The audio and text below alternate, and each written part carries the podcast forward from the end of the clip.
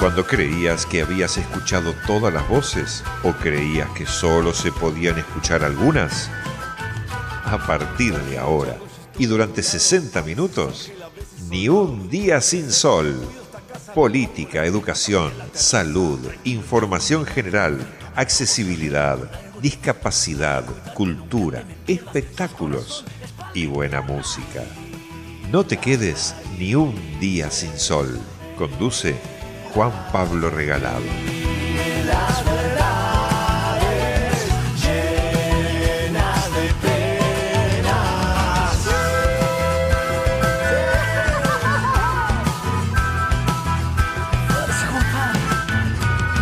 Tranquilo chango, vos dame la mano, te cuido en el cielo, te cuido en el barro. Quiero que sepas que mi alma está lista, yo voy a ser para siempre tu pizza. Tranquilo chango, no hay nadie perfecto, todo se arregla con algo de afecto.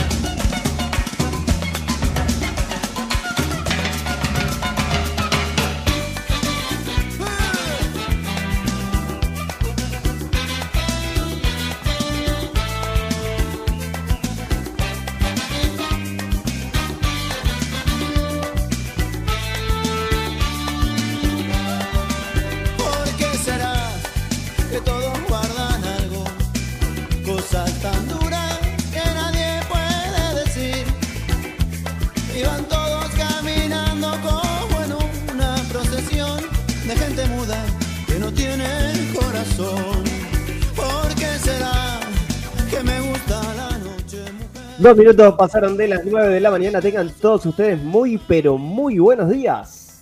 Que se anima a decir todo y que te enseña a vivir lo que millones no se animan a decir. Dale, estamos en vivo hasta las 10 de la mañana. Pasa tranquilamente por atrás, por adelante, por donde vos quieras. Te damos la bienvenida. Estamos ingresando a tu casa a través del aire del 106.1. Nosotros estamos en vivo en FM Secla y también a través de www.avellanedahoy.com.ar. Mi nombre es Juan Pablo Regalado y con todo un equipo que va apareciendo y va desapareciendo, pero que desde las tinieblas va produciendo y generando eh, ¿Cuánto? 60 minutos. En 60 minutos vamos a estar hablando de educación, de salud, de política, de freestyle, de de, de por qué no, de cómo está la Patagonia Argentina a nivel educación y también lo que pasa en el conurbano bonaerense. Quienes hacemos este programa en la puesta en el aire, como todos los días, el señor Lucho García, gracias obviamente a la mano mágica de que baja a través de, toda la programación de FM Secla del señor Diego de Matei. En nuestras redes sociales y a través de, de nuestra jefatura de redacción, Federico Lorenzo en www.avellanedahoy.com.ar. En economía nos va a estar acompañando nuestro amigo también y colega Sebastián Di Domenica. Mi nombre es Juan Pablo Regalado y tenemos mucha información por delante. Como tenemos mucha información por delante, te invitamos a que prestes mucha atención, que te quedes con nosotros exactamente hasta las 10 de la mañana para hacer juntos ni un día sin sol.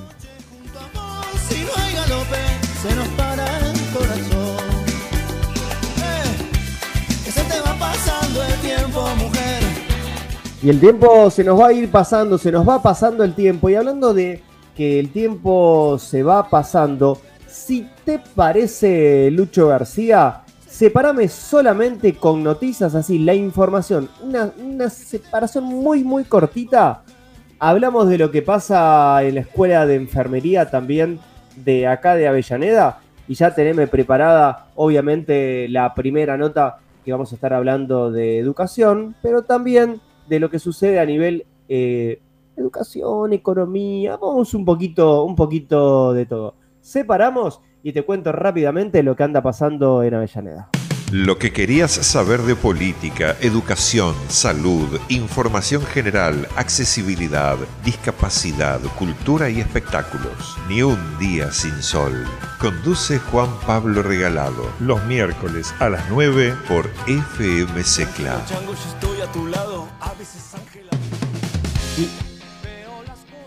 Y luego de la movilización al puente Pueyrredón, estudiantes y docentes de la Escuela de Enfermería Aida Maus, que funciona en el Hospital Fiorito, sostienen la toma y continúan con las medidas de lucha. A continuación, compartimos las declaraciones del diputado provincial del Frente de Izquierda del Partido Obrero, Guillermo Kane, quien apoyó la medida y criticó la gestión de Kisilov por el recorte en salud.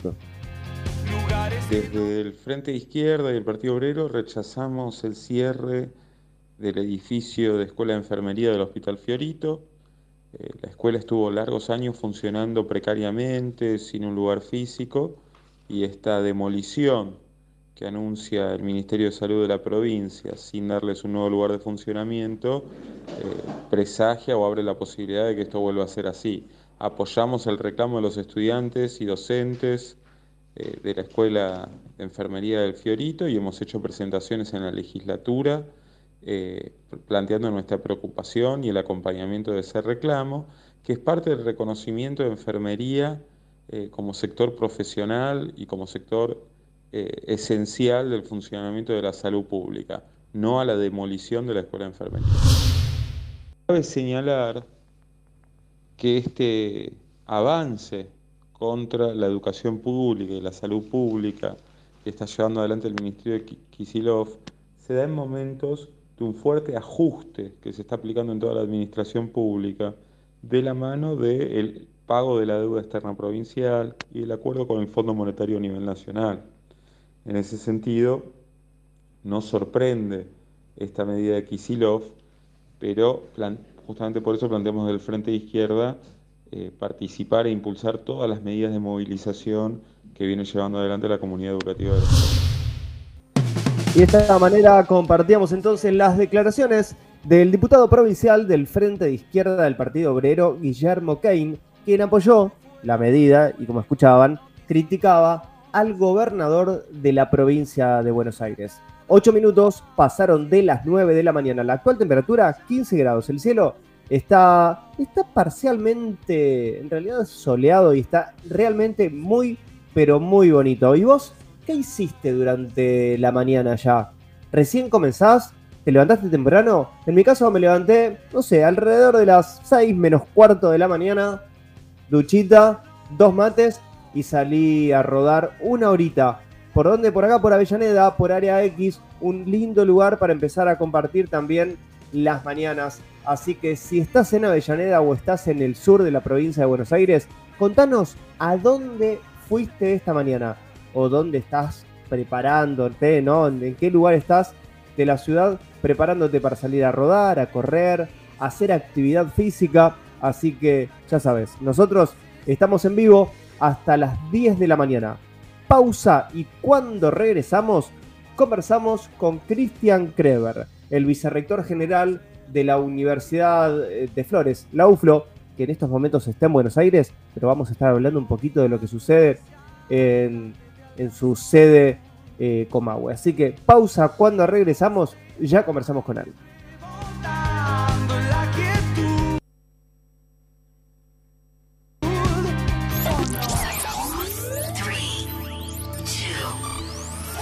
Comienzo de espacio publicitario. Estudia licenciatura en inglés con modalidad online en Universidad FASTA. Inscribite hoy. Trayectoria e innovación tecnológica al servicio de la formación profesional. Informes e inscripción en ufasta.edu.ar barra distancia. Universidad FASTA. Saber es crecer. Está comprobado. Estudiar te abre la cabeza, pero también el estómago. Por eso, para cuando tengas hambre de tanto estudiar, venite a Alto Avellaneda que te damos un montón de descuentos en el patio de comidas del shopping. Si sos estudiante, acércate a Alto Avellaneda, escanea el QR y en una semana te damos tu Student Pass con descuentos en varias marcas gastronómicas. Para más información, consulta en www.altoavellaneda.com.ar. Capacitate en la UTN Avellaneda. Cursos abiertos a toda la comunidad oficios, informática, idiomas, balística, salud. Por inscripciones, comunícate con la Secretaría de Cultura y Extensión Universitaria a extensión.fra.utn.edu.ar o ingresa en extensionfra.com.ar. Fin de espacio publicitario.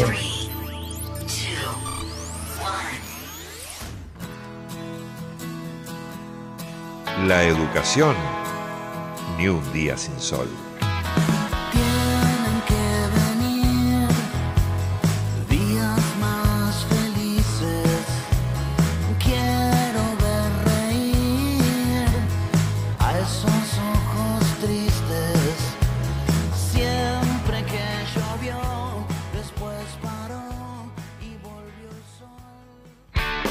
Te contaba acerca de, de la educación y de la necesidad de siempre compartir y tener diálogo con distintas autoridades. Y por eso hoy, hoy teníamos ganas de viajar hasta, hasta Neuquén, pero obviamente él está en estos momentos en Buenos Aires y conversamos con el vicerrector general de Universidad de Flores, UFLO, con Cristian Kreber. ¿Cómo estás, Cristian? Buen día. Juan Pablo Regalado te saluda. ¿Cómo va? Hola, buenos días Juan, ¿cómo andás? Buen día a toda tu audiencia y a tu equipo ahí en estudios. Te hago una consulta. Nosotros conocemos a la UFLO como, obviamente, la Universidad de Flores, pero ya hablamos de UFLO Universidad y cómo viene la cosa en, en Comahue en estos momentos. ¿Cómo, ¿Cómo están desarrollando también este segundo cuatrimestre y obviamente ya a ustedes que están, que están en el sur, muy alejados de la pandemia, ¿no? En, el, en, las provincias todo se fue, se fue antes. Sí, es verdad. Bueno, nosotros tenemos esa particularidad de ser una universidad con, con una eh, dispersión geográfica importante, ¿no? Tenemos una, una sede una sede aquí en Capital Federal y otra sede en, en la región del Comahue, ahí en, Neuquén y Cipolletti. Neuquén y Cipolletti, es verdad, eh, tuvieron una dinámica frente a la pandemia y, frente a, esta, a este momento de hoy, podríamos decir como iniciando la pospandemia, eh, muy distinta, realidades y contextos absolutamente diferentes, idiosincrasias culturales diferentes que nos desafían institucionalmente a poder obviamente ofrecer eh, de la misma manera nuestra actividad, pero o desarrollar nuestra actividad, pero bueno, eh, atendiendo y entendiendo esos contextos. Eh, en Neuquén, eh, la- las sedes de la universidad, nosotros internamente decimos que son mellizas pero no gemelas, ¿no? Porque nacieron eh, prácticamente en el mismo tiempo, ambas tienen casi 25 años, pero eh, su camino, su, su desarrollo ha sido distinto, reconociendo justamente ese contexto particular.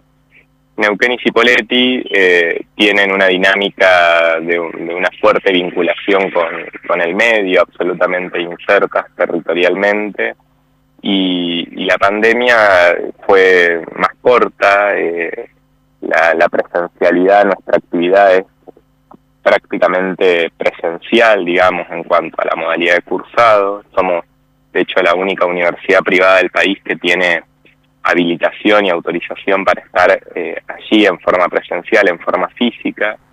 Y, y la, la pandemia se vivió de otra manera y la, la vuelta, digamos, una vez que las restricciones sanitarias cesaron, nosotros ya para, para el primer cuatrimestre del año pasado habíamos recuperado prácticamente actividad plena en, en cuanto a la presencialidad y hoy, hoy ya eso es absoluta normalidad, eh, con una comunidad universitaria que tenía muchas ganas de reencontrarse, muchas ganas de volver al- a, transitar los edificios, muchas ganas de, de volver al aula, más allá de que, que por supuesto la virtualidad hoy no- nos acompañe de otra manera y, y nos encontremos de otra manera en la virtualidad, eh, esa presencia física, ese estar en la universidad se vive de otra manera, de lo que se vive en Capital, que con otra realidad, eh, más allá de que hoy no hay restricciones sanitarias para poder eh, encontrarnos en los edificios, eh, la comunidad eh, no, no es que está ansiosa de ese regreso, sino que encontraron en la virtualidad también otra otro espacio eh, que, que puede desarrollarse eh, de la misma forma. Así que, bueno, en, en ese contexto, pero en Neuquén se vive así, intensamente, una presencialidad plena, una un uso de, de los espacios físicos plenos y, y la verdad es que también es muy lindo. Mira, me interesaba conocer acerca de las distintas actividades que ustedes vienen desarrollando y leyendo la, página de, de, la universidad, encuentro que entre UFLO y Fundación Sol Patagonia iniciaron la formación de ludoeducadores. ¿En qué consiste esa, esa formación de ludoeducadores? Porque es algo que hace tiempo que desde UFLO lo vienen haciendo en actividades, en deportes, hay actividades muy vinculadas en actividad física y deporte, pero ¿en qué consiste esta actividad de ludoeducadores? Bueno, como vos decís, es importante ahí el, contexto, porque la, universidad tiene como eh, inserto esto del juego y de la, de la formación lúdica desde hace muchos años. En, nuestra carrera de actividad física y deporte lo, tiene incorporado, de hecho, en su currícula. Hace mm, muchos años que, venimos desarrollando proyectos de extensión en esta materia. Hemos tenido durante más de 10 años un proyecto de, cátedra abierta de juego. Hemos, el año pasado eh, hicimos también en conjunto con la Fundación Sol Patagonia, que es una fundación localizada allí en, en. Eh, hemos hecho una actividad de formación en juego y ahora esta formación de ludoeducadores es una formación más extensa, hay que formar en juego, creemos sumamente necesario entendemos por ahí el juego como algo de las infancias, ¿no? Como algo que, es de los niños y las niñas. Eh, lamentablemente, a medida que uno crece va perdiendo como esa, ese derecho a jugar. Eh, y a veces ese juego malentendido, como en, que se juega con un juguete comprado en una juguetería únicamente, eh, nos va cercenando como este derecho a jugar a nosotros nos, gusta mucho el poder retomar esto eh, y ponerlo en la universidad como una instancia de formación necesaria.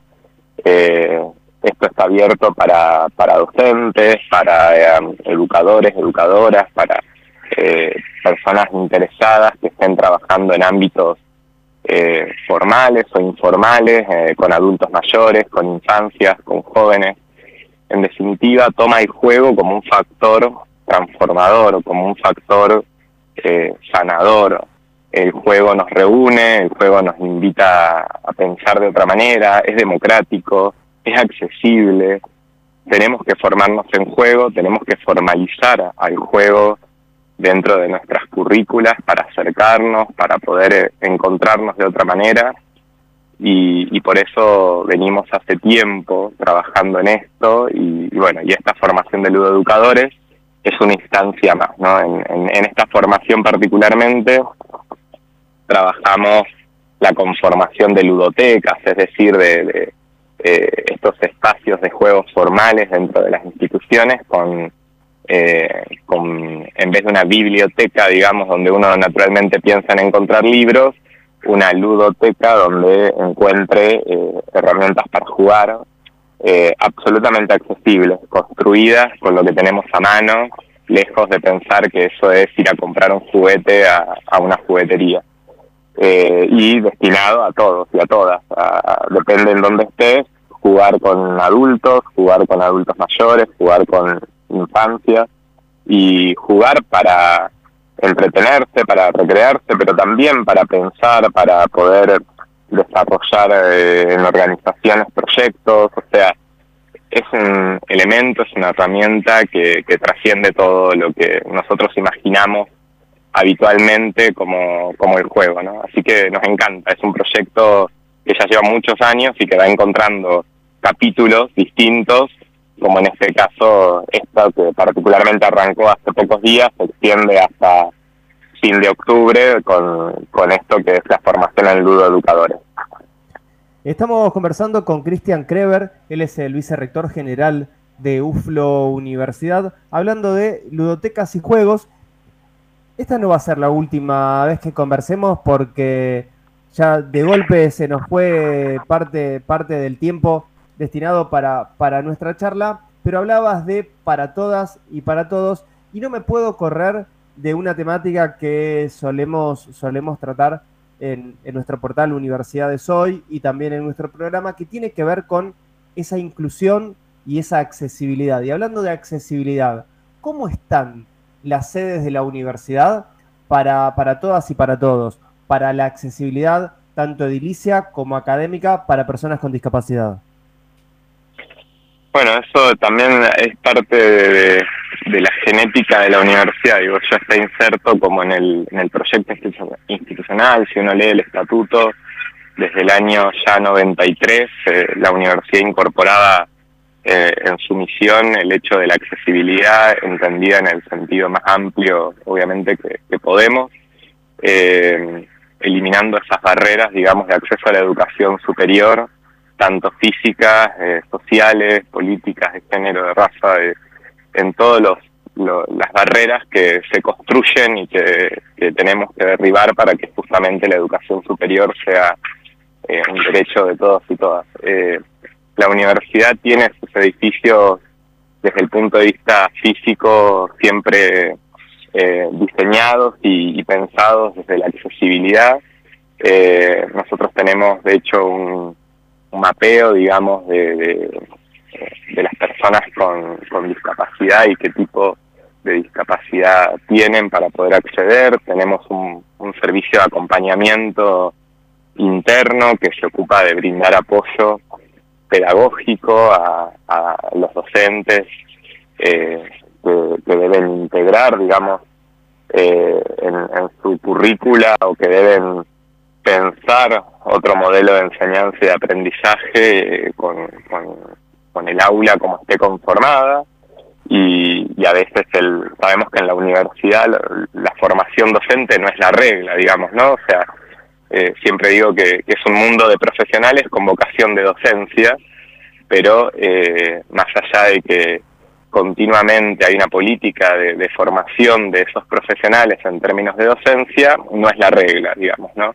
Eh, y ahí obviamente mm, acompañamos con un, con un servicio especializado que tiene uno de sus pilares eh, el trabajo con discapacidades para poder eliminar esas barreras. Y así tenemos alumnos y alumnas eh, que pueden cursar sus estudios no sin el esfuerzo que, que requiere obviamente una carrera universitaria, pero eliminando eh, esa barrera que puede significar una discapacidad.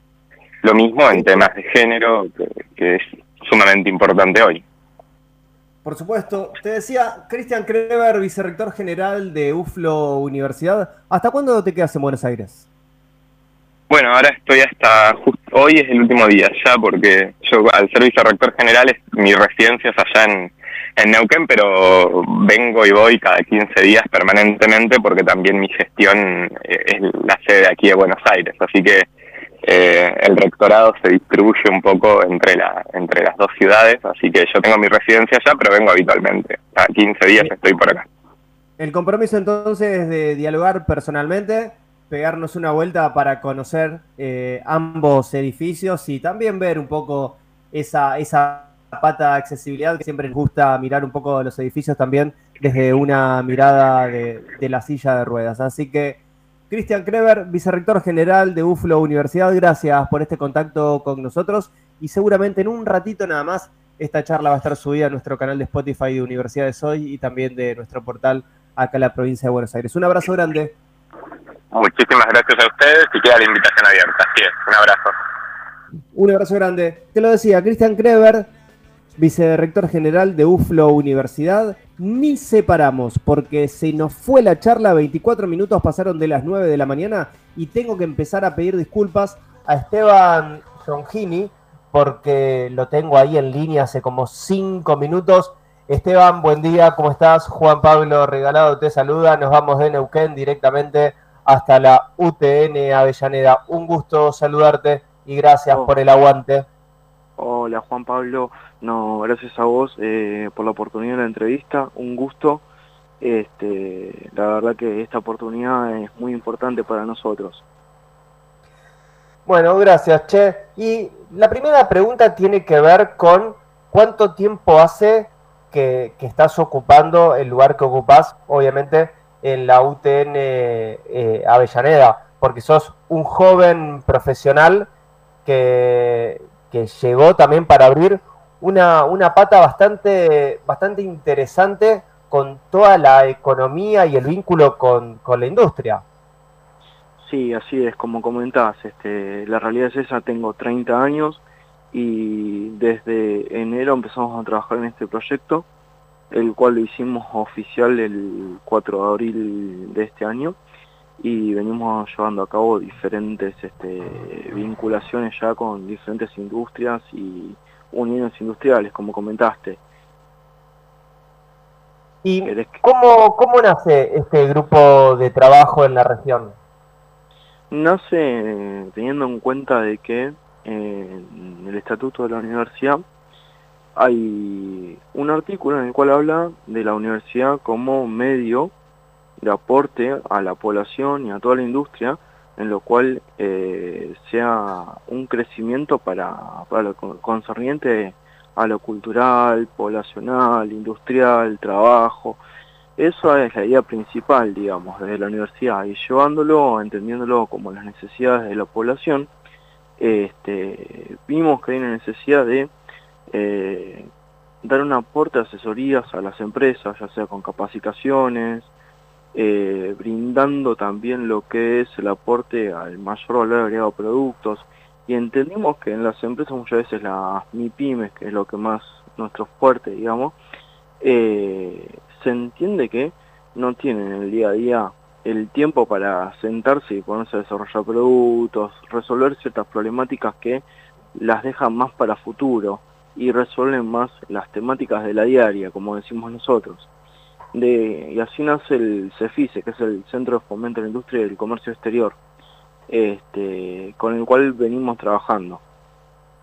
Y tengo una consulta, justo te iba a hacer, eh, te iba a preguntar acerca del, del CEFICE que tenía que ver con la producción industrial a partir de mejorar esa competitividad de los productos y servicios.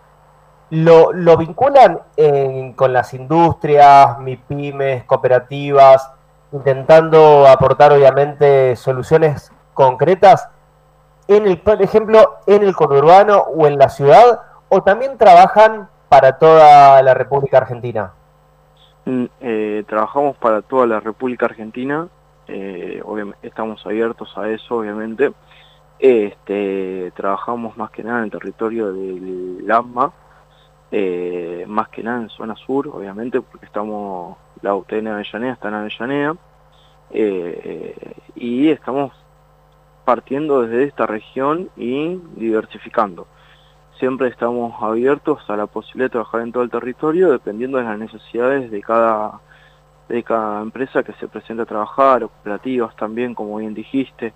Eh, la realidad es que em, estamos convocando a, las empresas de a poco y es un trabajo arduo porque, como comentaba antes, es muy complejo la situación de las empresas hoy en día. Y hablando de eso, ¿en qué estado están las empresas hoy en día? La realidad es que con la situación económica que hay hoy en día, con tantos vaivenes, este, es muy difícil sentarse a hablar y, que te escuchen, eh, pero lo más importante es también escuchar los problemas de ellos, que para eso llevamos nosotros es entender las problemáticas para brindarles las soluciones una vez que vos abriste el oído, eh, ahí ya puedes encontrar el lugar donde vos le puedas brindar la, solución a sus problemáticas. Eh, un caso concreto puede ser, por ejemplo, que hoy en día estamos haciendo el curso de floristas, ¿sí? Para que puedan rendir el examen los operadores de, equipos de frío, para que tengan el carnet que es obligatorio para para operar estos equipos en la provincia de Buenos Aires. En tal sentido, muchas empresas no tenían conocimiento de esto y la realidad es que se les puede poner una multa desde el ministerio por este motivo. Ese es un ejemplo de las tareas que estamos llevando a cabo y otra es también, que la estamos por lanzar, es la certificación, una capacitación sobre certificación de productos, que son obligatorias también. Y cuando hablas de esa certificación de productos que son obligatorias, ¿Son obligatorias para quién o quiénes que exigen? ¿Quiénes son los que los exigen y por qué articulan directamente con, la universidad? Lo exigen la Secretaría de Comercio de, la República Argentina o Industria, ¿sí? Eh, a través de resoluciones, este, y son obligatorias desde hace años y en este sentido es lo que brindamos nosotros es eh, podemos brindar el asesoramiento o la capacitación de cómo llevar a cabo estas tareas que muchas veces por la falta de tiempo no se llevan a cabo este, en este sentido es como que nosotros vimos ahí esa capacidad que teníamos y las empresas no lo estaban solventando. Y te hago una consulta, cuando vos decís que las empresas no lo estaban solventando, el servicio que brindan desde, desde el CEFICE con el grupo de profesionales de, la UTN Avellaneda, hay veces que es gratuito y en otras oportunidades es pago o las empresas deben eh, abonar o pagar? ¿Cómo, ¿Cómo se contactan y cómo se comunican con, con ustedes? Se pueden comunicar este, a través de la cuenta de mail que es eh, cefice.fra.utn.edu.ar este, hago un poco de, publicidad y también nosotros lo que hacemos es la vinculación por medio de las industriales, cámaras industriales, cámaras sectoriales, eh, recorremos también, llamamos a las empresas por teléfono para brindarles nuestro servicio eh, y la realidad es que no es gratuito ya que conlleva un tiempo y unas tareas administrativas, pero el costo es relativamente bajo para lo que es el beneficio que conlleva esto. Este, ya que tenemos que emplear muchos recursos en estas situaciones y también entendiendo que, que es un beneficio para las empresas en ciertas cuestiones hay veces que se puede llegar a entender que se necesita que sea, que sea gratis. Todavía no se nos presentó esa oportunidad, Juan Pablo. Bueno, entonces ya se va a acercar esa oportunidad. En muy poco tiempo llega la, la Expo Industrial de Avellaneda. Seguramente ese sea un espacio también interesante en donde esperemos poder encontrarlos y si no los encontramos con un espacio cruzarnos y poder conversar de todo lo que hacen desde, desde el CEFICE. Entonces, reiteramos, www.fra.utn.edu.ar es la página de la UTN Avellaneda. Desde ahí van a poder acceder al CEFICE y si hay un correo es cefice.fra.utn.edu.ar, ¿es correcto? Cefice.fra.utn.edu.ar utn.edu.ar. Perfecto, Cefice con C eh, las dos veces, si no me equivoco. ¿Es así? Sí, de Centro de Fomento de la Industria del Comercio Exterior. Perfecto, así que conversamos entonces en esta mañana cuando pasaron exactamente 34 minutos desde las 9 de la mañana con Esteban Songini, él es el responsable del Cefice de la UTN Avellaneda. Como siempre, un gusto poder conocer un poquito más de lo que hacen desde la universidad. Te perdí. Muchísimas gracias, Juan Pablo. ¿Me escuchás? Ahora sí, ahí está. Perdón, se te había cortado. Muchísimas gracias, Juan Pablo, por, por la oportunidad esta de nuevo. Este, estoy abierto a todo tipo de entrevistas y, y también a todo lo que es el apoyo para las industrias. Bueno, un gusto y esperemos que esta no sea nuestra última charla. Prepárate porque seguramente en un ratito nada más volvemos a conversar acerca de todo lo que vienen haciendo también con el apoyo del también para, para el apoyo puntualmente de las industrias del conurbano que, que nos gusta conocer un poco cómo, cómo articula la universidad con la industria, que es algo realmente muy importante. Tal cual, tal cual, es lo más importante para mí, es una parte muy importante, ya que en gran medida los estudiantes hacen su aporte también en esto y aprenden. Un abrazo grande y esperemos que, como te decía recién, no sea esta nuestra última charla. Igualmente para mí, un abrazo Juan Pablo. Un abrazo grande. 35 minutos pasaron de las 9 de la mañana. Él era Esteban Songini del CEFICE de la UTN Avellaneda. Nos vamos a una pausa. Cuando regresamos ya estamos conectados con Sebastián Di Domenica y nos hablará de por qué crece el consumo en los supermercados. Tenemos rápido, ¿eh? muy poquito tiempo con él, así que serán cinco minutos de charla, pero vamos a poder entender por qué crece el consumo. Pausa y enseguida regresamos.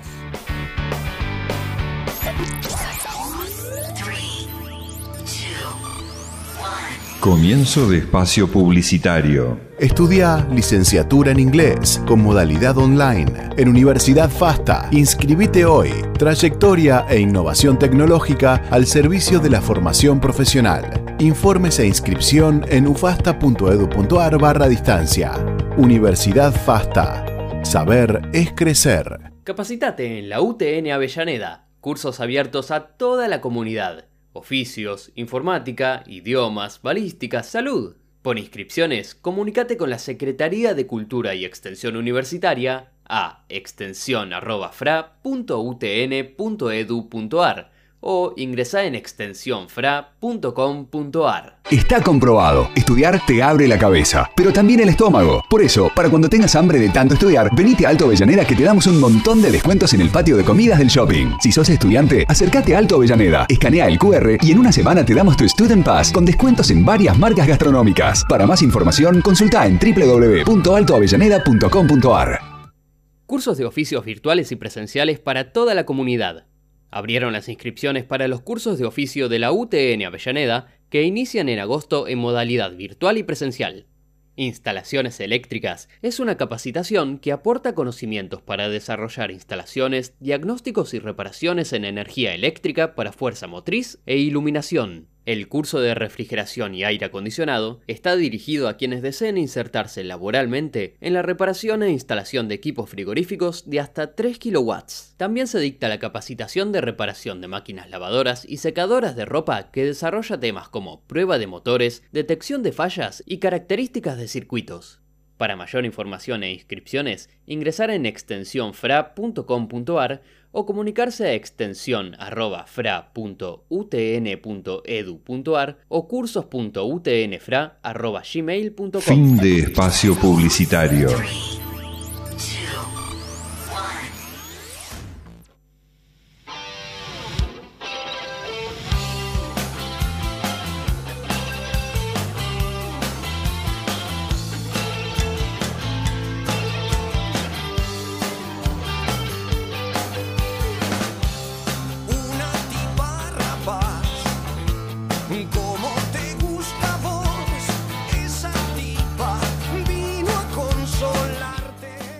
Y te hablaba recién, ¿no? Acerca de, la economía y por eso teníamos ganas de hablar como todos los miércoles a esta hora con nuestro compañero y colega Sebastián Di Domenica. Sebastián, buen día. Juan Pablo Regalado te saluda. ¿Cómo va? Hola, ¿cómo estás Juan Pablo? ¿Cómo va todo? Bueno, saludos para vos y para toda tu audiencia. Eh, y bueno, sí, aquí estamos eh, para hablar un poquito de economía. ¿Y por qué crece el consumo en supermercados, Sebastián? Bueno, mira, justo eh, el tema es eh, hablar un poquito de, la inflación, ¿no? El, gran problema económico que, tiene en este momento el país y el, el gobierno a resolver, ¿no?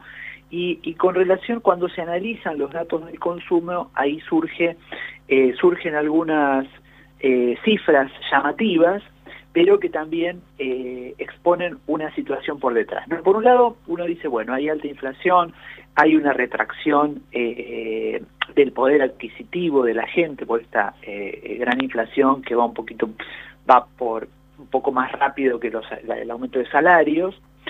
Entonces, bueno, pero sin embargo, los datos de una consultora exponen que en los supermercados el consumo aumentó. Y aumentó bastante, ¿no? Porque eh, los números dicen que en el, en el interanual aumentó un 2%, ¿sí? Y en los eh, primeros seis meses del 2022 armó un cuat- eh, aumentó un 4%, ¿sí? Y incluso en, el julio, en julio de 2022, comparado con julio de 2021, aum- aumentó más de un 7, ¿no? En, en esa comparación, ¿no? Pero bueno, pero sin embargo, cuando uno analiza los datos de las ventas en los comercios minoristas, en los comercios de cercanía, ahí los, eh, los datos muestran lo contrario, han descendido las ventas. Entonces uno dice, bueno, ¿por qué pasa esto? ¿Por qué en los supermercados las, las ventas aumentan y en los comercios minoristas las eh, ventas se reducen, que también se, eh, se, hubo una reducción bastante importante porque en, en, el comparativo de julio eh, del 2021 a julio de 2022 hubo una reducción de más del 3%, 3,2%, creo que, si no mal no recuerdo. y bueno, y justamente tiene que ver con la inflación, porque en los supermercados están eh, los precios cuidados, ese es uno de los datos. Hay dos factores que influyen en, la, en el aumento de la venta de supermercados. En primer lugar, que la gente, justamente para tratar de sortear la inflación, si puede comprar un poquito de más, compra, ¿no? Entonces, alimentos no perecederos, azúcar, fideos, cosas que se puedan guardar, entonces, como encuentran buenos precios en los supermercados, ofertas, que son, digamos, donde los supermercados tienen posibilidades de ofrecer promociones y ofertas, entonces en esos casos compran un poquito de más para estoquear o guardar en la alacena. ¿no? Entonces, claro... nos conviene comprar y guardar. Es decir, si podemos comprar en un 12 cuotas o comprar y estoquear, no sé, aceite, que estaba, no sé, 170 pesos la semana pasada y de golpe este mes, esta semana está a 300, compramos un poquito más, la guardamos y aprovechamos esa diferencia y no perdemos tanto dinero. Exacto, eso en Argentina siempre fue, fue recomendable porque digamos es un país donde tenés una inflación muy importante que afecta mucho en, en los eh, bienes de primera necesidad, en la canasta. Obviamente que si uno tiene un poquito de más y encuentra una promoción, si puede comprar dos o tres, se va a ahorrar unos pesos. Eso siempre ha sido así, ¿no? Y ahora estos números demuestran que se está haciendo mucho eso, ¿no? Que la gente que tiene la posibilidad de ir al supermercado y encuentra una promoción, un, un buen precio, compra un poco más. ¿No? Ese es uno de los factores que influyen en en el aumento de ventas en, el, en, los supermercados. Y otro, el segundo, que era lo que te comentaba antes, es el de los precios cuidados, porque recordemos que los precios cuidados están ante todo en los supermercados, en las cadenas de supermercados. Los acuerdos del gobierno son con las cadenas de supermercados y con eh, las grandes, este, bueno, no, hay, hay una diversidad de marcas e industrias, hay muchas pymes en el precios cuidados, pero bueno, eh, se encuentran en los supermercados. Entonces, eh, la gente va a aprovechar esos, esos precios cuidados y se encuentran en los supermercados. Entonces, eso también influye en que aumenten las ventas en los supermercados, que es el, programa del gobierno. El número es bastante importante. Del total de ventas que se hacen en los supermercados, un 12%, o sea, es un número muy importante, eh, está, reflejan los productos de los precios cuidados, es decir, que la gente los elige mucho y los busca, ¿no? Entonces esto es todo eh, eh, un poco el escenario inflacionario que nos, con los que no, con el que nos encontramos y, el, y uno de los principales problemas que debe enfrentar el gobierno con relación a la economía de bolsillo de todos y todas, ¿no? Entonces, este, yo te había comentado la semana pasada que bueno que había que, que eh, iba a haber una reunión, esa reunión este, existió, se reunió Tombolini, eh, el secretario de Comercio Tombolini, el, el presidente del Banco Central Pelle, y estuvo Massa también en una de las dos reuniones que tuvieron, eh, con los fabricantes, con los empresarios más importantes de, los alimentos y de los productos de primera necesidad como de perfumería, y bueno, y están tratando de llegar a un acuerdo para que precios cuidados se fortalezca aún más, ¿no? Y eh, desde el gobierno le piden dos cosas. Uno, que no haya desabastecimiento, es decir, que los... No sé, hola, ¿sí me escuchan? Sí, sí, te escucho. Ah, que no, no haya desabastecimiento, es decir, que los productos de precios cuidados, eh, los consumidores vayan al supermercado, lo, los encuentren, y por otro lado, ellos piden mayor producción, justamente mayor producción para, eh, yo te había comentado también la semana pasada que cuando hay,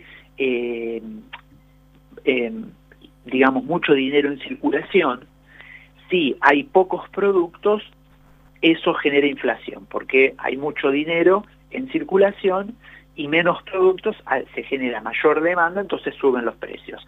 Ahora, si hay mucho dinero en circulación, pero hay muchos productos, es decir, hay crecimiento de la producción, es decir, que uno va al supermercado y encuentra de todo en cantidad, no genera inflación, porque ese dinero se gasta en el mercado interno y se, funciona la rueda productiva, ¿no? Entonces, es una de las estrategias para que evitar que se siga, que siga subiendo la inflación. Entonces, es algo que les pidieron del gobierno. Abastecimiento, producción y mayor producción de productos. Eso es algo que todavía no está pasando, porque si vos vas a un supermercado, hoy en los supermercados hay productos que no están, o de repente vos antes había cinco marcas de galletitas de agua y ahora encontrás dos. Es decir, eh, eh, son eh, factores que están trabajando entre las industrias y el gobierno para mejorar el, programa de precios cuidados y para generar una estrategia en torno de la inflación, ¿no? Que estamos, de las... estamos conversando con Sebastián Di Domenica, él es el responsable de Radio Billete, Economía de Bolsillo, y te cuenta siempre en su portal y en los distintos podcasts cómo, por ejemplo, llegar a fin de mes o en este caso te contamos por qué es que hay más consumo en los supermercados. Sebastián, debo despedirte, pero no quiero antes dejar de decir que te encontramos en el podcast que hacemos de manera conjunta entre Avellaneda Hoy y Radio Billete, que se llama Econu, Economía con Urbano. Así que a vos, como siempre, más que, más que gracias. No tengo otra, otra cosa que decirte que gracias. Gracias por, por enseñarnos un poquitito de cómo comprar o cómo llegar a fin de mes. Y en un ratito nos encontramos para, para poder compartir otro episodio de Econu. ¿Te parece? Dale, dale. Y la semana que viene, si querés, vamos a hacer un punteo breve sobre así eh, las principales estrategias de, la economía que está planteando Sergio Massa, que me parece interesante eh, puntualizar. Lo dejamos para la semana que viene entonces, 47 minutos pasaron de las 9 de la mañana, Sebastián Di Domenica también pasó por Ni un día sin sol, un abrazo grande. Y ahí se iba Sebastián entonces y saltamos, ¿eh? Mira, hablando de saltar, hacemos un par de, jueguitos y pasamos de la economía al freestyle y estamos en comunicación directamente, así, de un lado para el otro, vamos de un lado para el otro y conversamos con Charlie Iacono. Charlie, buen día. Juan Pablo Regalado te saluda. Gracias, loco, por atendernos y por esperarnos un ratito nada más. Hola, hola, ¿cómo andan todos? Nada, nada, un placer y nada, acá, eh, para esperando ya el fin de semana por lo que se viene. Y cuando hablamos del fin de semana, de lo que se viene, ¿qué se viene en el predio de la cancha en el Alto Avellaneda? ¿Un, un gran campeonato de freestyle? Sí, sí, claro, exactamente. Yo siempre estuve organizando este torneo. Bueno, es algo que nació eh, en, una plaza que nos juntábamos hace ya varios años, hace más o menos 10 años. Después, por la pandemia, obviamente, tuve que dejar de organizarlo, que la idea es siempre que vaya creciendo el evento. Y bueno, este año volvemos a hacerlo presencial, el torneo argentino de freestyle fútbol, o sea, donde vienen chicos de todas las provincias eh, a hacer batallas, es muy parecido a lo que es muy conocido de los raperos, eh, de esa forma como uno contra uno, y, van, bueno, batallando entre ellos para ver quién es el mejor del país. Y hablando del mejor del país, vamos por partes, porque para aquellos que no saben con quién estamos conversando, eh, Charlie, eras, eras una promesa del fútbol argentino tratando de llegar al granate y de golpe dijiste, yo prefiero hacer esto y empezar a desplegar esas capacidades en talento argentino y una rutina que recorrió el mundo y empezaste a, a hacer estos, estos encuentros. ¿Fue así o me estoy equivocando? Claro, claro, sí, sí, yo empecé obviamente queriendo jugar al fútbol, mi sueño era, era ese, ser jugador, eh, y después, bueno, por una lesión fue que tuve que, abandonar un poco eso, era un esguince de tobillo, no fue algo súper grave, pero bueno, a esa edad no lo traté, tenía 15 años y no lo traté, como que dije, bueno, que se cure solo, y ahí estuvo el error que me, me hacía resentir, se me había hecho crónico, y en ese momento era el furor de Ronaldinho, así que empecé imitándolo a él y después, bueno, me, como que me gustó tanto este deporte, vi que ya estaban haciendo como deporte en Europa y, no paré nunca de entrenar y así, bueno, fui consiguiendo títulos. ¿Y lo hacías en un club barrial de Bursaco? ¿También en el sur de la provincia de Buenos Aires?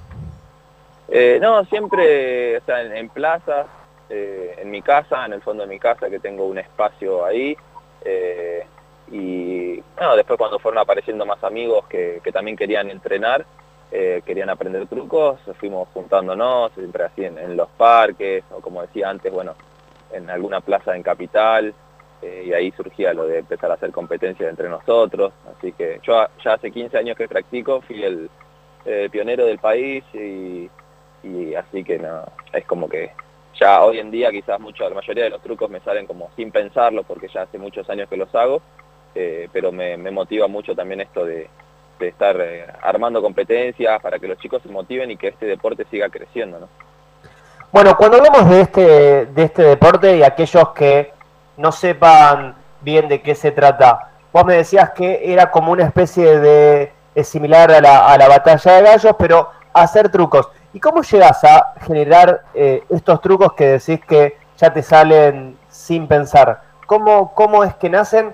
¿Y cómo, si vos me tuvieses que explicar en cinco minutos, cómo hago para aprender cinco trucos en cinco minutos? Imposible. ¿O es posible? Eh, y al principio, como dije, arrancás como en todo, arrancás como imitando, copiando a tu inspiración, a la persona que viste. Yo arranqué por Ronaldinho, como dije, con la vuelta al mundo, el truco de, no sé, dormir la pelota en la nuca, eh, que hoy en día son como los trucos más básicos, pero en ese momento era algo eh, bastante avanzado. Y después, con el tiempo, cuando ya sabes mucha cantidad de trucos y te metes al mundo de la competencia, eh, ya es mucho más necesario inventar. Y ahí eh, tengo varios trucos que, que, creé que casi siempre surgen de algún error, o sea, de, que uno está intentando hacer un truco y, le sale de otra forma que no esperaba y ahí inventaste quizás un movimiento nuevo porque es algo que, que comúnmente no se hace. Y viste que el fútbol te lleva a recorrer países, a entrenar, a, a llegar a distintos lugares. Vos recorriste más de 35 países desplegando esta técnica. ¿Se puede vivir del freestyle? Eh, claro, tuve la suerte de, viajar tanto por, los, por las competencias primero y después por, por shows. Eh, y se puede, o sea, se puede vivir en el país de, del freestyle, pero es bastante complicado igual, porque es como todo lo artístico que de golpe tenés muchos eventos y de golpe no hay nada por, ejemplo, este año, al ser año de mundial, eh, como que la mayoría de las marcas quieren hacer algo referido al fútbol y, y como show eh, es difícil que, que, incluyan en su evento un partido de fútbol, por ejemplo. En cambio, el freestyle se asocia mucho porque usamos la pelota de fútbol eh, y es más fácil quizás en un espacio mucho menor incluir a un freestyler haciendo el espectáculo. Así que se puede... Hablando de un freestyler, entonces, volviendo al motivo por el cual nosotros hoy nos encontramos conversando, es que el próximo 3 de septiembre llega al complejo La Cancha en el Alto Avellaneda el freestyle fútbol. Así que, y a partir de ahí, quien gane, quien sea elegido el mejor de este encuentro, ¿hacia dónde va a partir de ahí? Claro, el, ganador eh, suma puntos en el ranking mundial, que a su vez ahí ya tiene chances de, de poder viajar a, representar a el país en, el mundial. Este año se hace en Croacia. Eh, así que por eso también los chicos están muy motivados, saben que el, torneo es oficial, que, que, está avalado por la Asociación Mundial de, de Freestyle Fútbol y, y, por eso están, están preparándose con todo para este sábado. Eh, los invitamos bueno, a la, gente, desde las 11 de la mañana más o menos ya vamos a estar todos ahí calentando, va, yo soy organizador, pero van a estar los chicos calentando eh, para arrancar aproximadamente a las 12 la fase de, grupos, que es como el Mundial, al ser varios, primero hay que clasificar y después más o menos desde las 2 de la tarde va a ser eh, el top 16, ya los 16 mejores compitiendo, como se dice, cabeza a cabeza, el que gana pasa a la próxima, a la próxima etapa y, y el que no eh, lamentablemente queda, queda ahí, pero bueno, esa, esa es quizás la parte más atractiva, ¿no? Cuando ya es el top 16, el que pierde afuera y el que gana sigue avanzando. Así que los esperamos a todos porque es un show muy lindo, la verdad. Bueno, y empezar a disfrutar entonces, aquellos que no puedan acercarse, lo van a poder compartir a través de las historias destacadas de arroba alto avellaneda, de torneo TAF, obviamente de, Charlie Iácono y de Avellaneda hoy, como, como venimos generando distintos encuentros. Reiteramos entonces, próximo sábado en el complejo La Cancha en el Alto Avellaneda, ahí se van a poder acercar aquellos que quieran también disfrutar de, de este show Sí, sí, también, bueno, va a haber eh, un torneo de, caños que quizás es algo mucho más eh, que, la gente lo, ve posible para participar, ¿no? Porque el torneo de freestyle se pueden anotar, pero obviamente requiere de, mucha más práctica aprender trucos. El torneo de caños, que van a estar también unos amigos míos organizando, eh, también se puede anotar la gente a jugar, que es, eso es básicamente uno contra uno en una canchita reducida con, con arcos chiquitos. Así que van a haber varios entretenimientos, para que puedan ahí disfrutar de, toda la tarde. Charlie Iacono, organizador también entonces de este, de este evento el próximo 3 de septiembre. Un abrazo grande y a disfrutar entonces del torneo nacional de freestyle fútbol este 3 de septiembre acá en la ciudad de Avellaneda. Un abrazo grande. Bueno, un abrazo grande para ustedes, gracias. Hasta luego. Pasó Charlie Iacono también por el aire del 106 uno Pequeña pausa y ya nos vamos, ya nos tenemos que ir.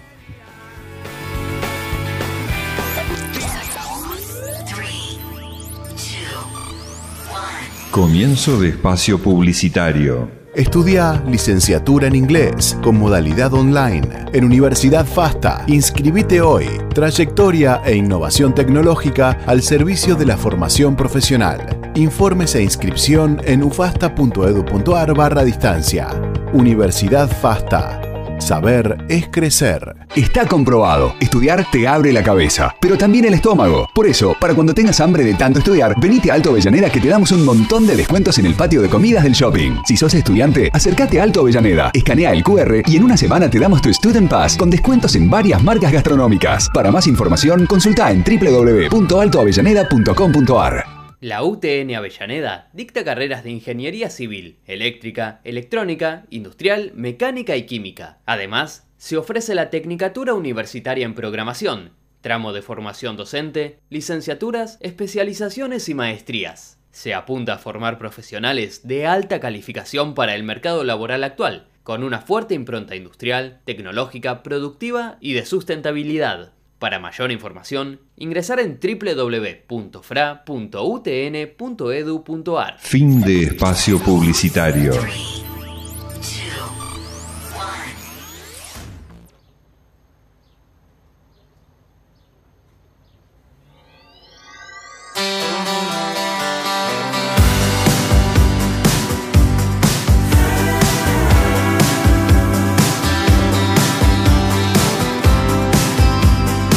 Que nos estamos yendo, ¿eh? nos estamos yendo. Gracias por haber estado ahí acompañándonos.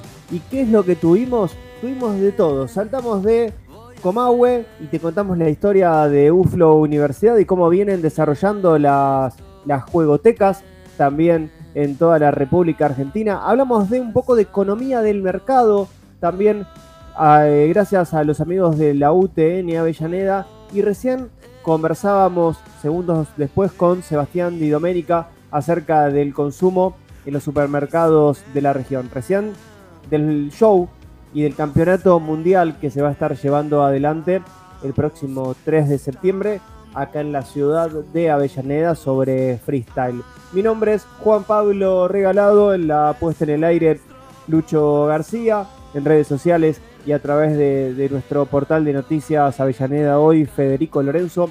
Nosotros nos reencontramos el próximo miércoles a las 9 de la mañana para hacer juntos nuevamente Ni un día sin sol. Chau, hasta la próxima semana.